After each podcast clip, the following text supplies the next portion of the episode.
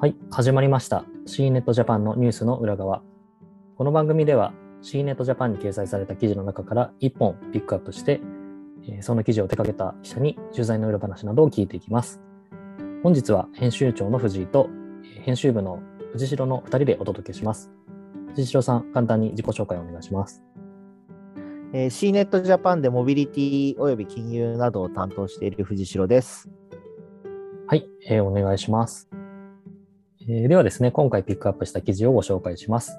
ブルガリが導入した ZOZO マット4ハンズを体験。手指サイズの計測は正確かという記事になりますが、えまずこちらどういう記事か教えていただけますか？自宅から高精度に手の指を計測できる ZOZO マット4ハンズを体験してみたという記事になります。えー、ZOZO マット4ハンズはブルガリジャパンが導入をしておりまして、300枚限定でユーザーさんに配布をしたえーものになります。なるほど。これはあの、えっ、と、藤代さん体験したということなんですけど、まあ実際にこう、どこで体験したんですか？はい、えー、清井町にあるですね、えー ZOZO さんの、えー東京のオフィスの方で、えー取材させていただきました。で、えー取材はですね、えー時間が、え2日間にわたって何回か設定されていて、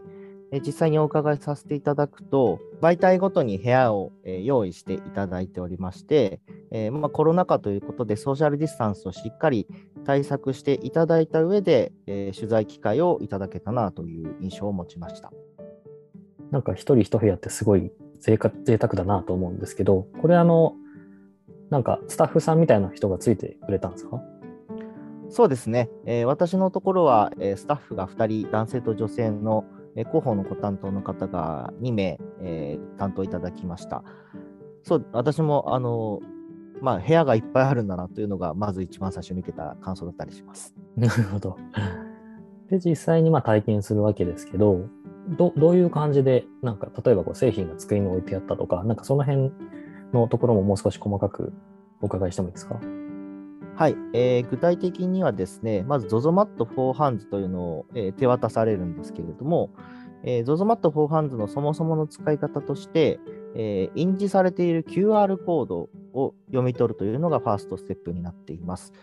QR コードを読み取ると、えーその後は、えーブルガリさんとの特設のサイトに、えー遷移しまして、一番最初に動画、えー2分強ですね、の動画を、えー見ることになります。まあ、そこである程度の、えー撮影、使い方の方法というものを見て撮影に臨むという形になります。そして実際に使ってみた感想もそのままお伺いしたいんですけど、どうですか、はい。なんかスムーズにできました？そうですね、まあ、私の場合は、えー一番最初ということもあって、まあ、最初は向こうの広報のご担当が、えー自分を撮影いただいて、計測していただいて、で、実際に私もやってみたという形なんですけれども、まあ、あの計13回、さまざまな角度から撮影するんですが、まあ、実はこれが結構あの大変ででして、え2回目、3回目ぐらいまでは、えーなかなか合わないんですね、えースマートフォンにマーカーが表示されて、それと ZOZO マットに表示されている、印字されているというんですかね、のマーカーと合わせるという作業が、えー13回必要になるんですけれども、まあ、正直2回目、3回目ぐらいまでは、あのだいぶ難しかったので、えーかなりしっとり汗をかきながらですね、えーやったというような感じになります。で実際に、えー13回撮影が終わると、えー親指を除いた4本の指のサイズと、えー手全体を 3D 化した画像が表示されて、えー自分の、えー指のサイズがわかるという感じになります。13回はなかなか確かに大変そうですね。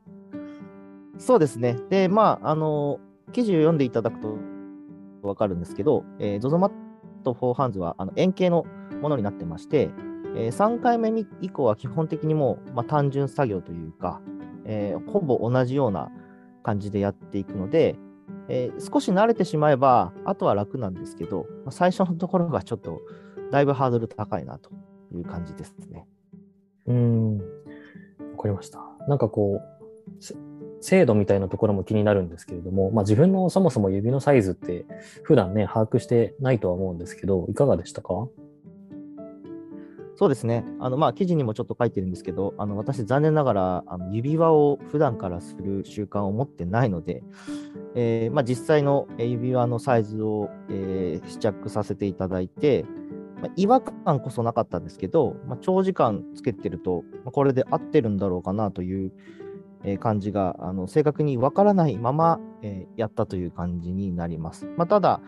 えー、きついとは思わなかったですし、えー、ゆるいとも思わなかったので、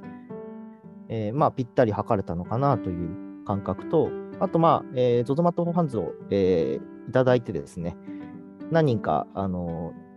会社のオフィスにいる方に試していただいたんですけど、あの皆さん違和感なく、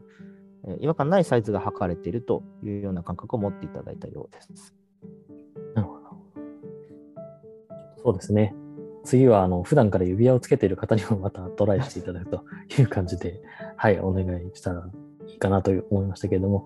まあ、あの ZOZO ってあれですよね、まさに最初の先駆けって ZOZO スーツで、ある意味ね、あのちょっとコスプレにもなるぐらいこう、なんか話題になりましたけど、まあ、その後、ね、いろんなその足のマットとか、あと自分の肌の色に合わせたファンデーションがこう、まあ、選べる、えー、グラスみたいなものも出てきて、なんかこう今後もね、なんかわかんないですけど、ZOZO ヘッドなのかわかんないですけど、なんか新しいものを出て、またちょっと話題をかっさらってほしいところですよね。そうですね。まあ、あのオンラインで物を買うときに自分に合ってるかっていうのは非常に気になるところなので、まあ、逆にあの今度どんなものが ZOZO さんが出てくるかわからないんでですね、あの自分の幅を広げておかないといけないなと思いました。はい、ありがとうございます。ぜひですね、あの、次回の ZOZO、えー、シリーズが出た時も、藤代さんに体験してもらえればと思いますので、よろしくお願いします。頑張ります。はい。では、今日は、えー、この辺にしたいと思います、えー。ありがとうございました。あ